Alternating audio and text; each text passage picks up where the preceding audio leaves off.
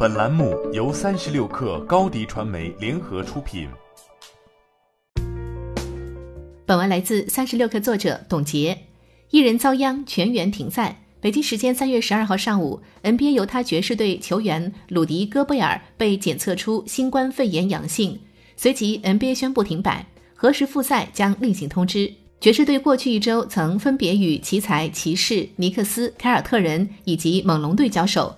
根据新冠肺炎七到十四天的潜伏期，上述球队球员很可能也将全部被隔离。据报道，NBA 中所有的三十支球队在过去五天的比赛中互有交手记录。戈贝尔可以说一手防住了整个 NBA 联盟。在两天前的媒体采访结束后，戈贝尔曾故意用手触碰了面前的每一个麦克风和录音设备。这一举动大大增加了病毒传播的可能。受新冠肺炎影响，此前多日 NBA 一直在与各球队商讨对策，关于暂时停赛、移至安全城市的中立球场比赛、必要时候空场比赛都曾被提及。詹姆斯等球星在谈及空场问题，表示此前并不了解空场和新冠疫情相关，称愿意听从联盟的决定。而在三月十号，北美四大体育联盟联合发布通知，正式对球队更衣室进行人员进出限制，媒体记者禁止进入更衣室进行采访。作为一个商业联盟，停摆对于 NBA 带来的商业损失是巨大的。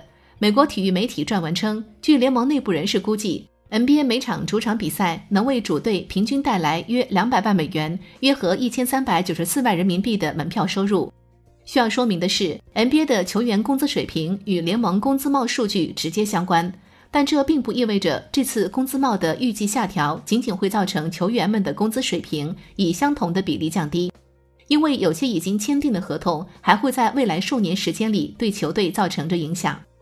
然而，上述计算只是基于常规赛，并未将收入更高的季后赛主场比赛纳入考量。NBA 通常将自四月中旬开启季后赛。此次停摆如果持续延续，其转播收入也将遭受打击。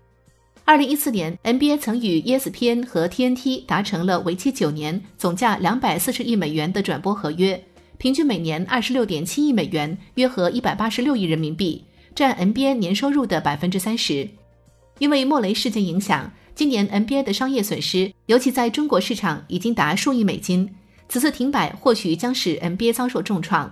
不过，正如体育媒体人刘建宏所说，NBA 停摆，接下来五大联赛、欧冠看起来也不乐观。然后欧洲杯、奥运会呢，真的不敢乐观了。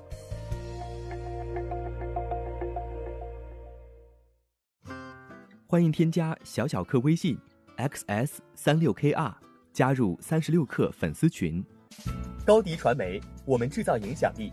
商务合作，请关注新浪微博高迪传媒。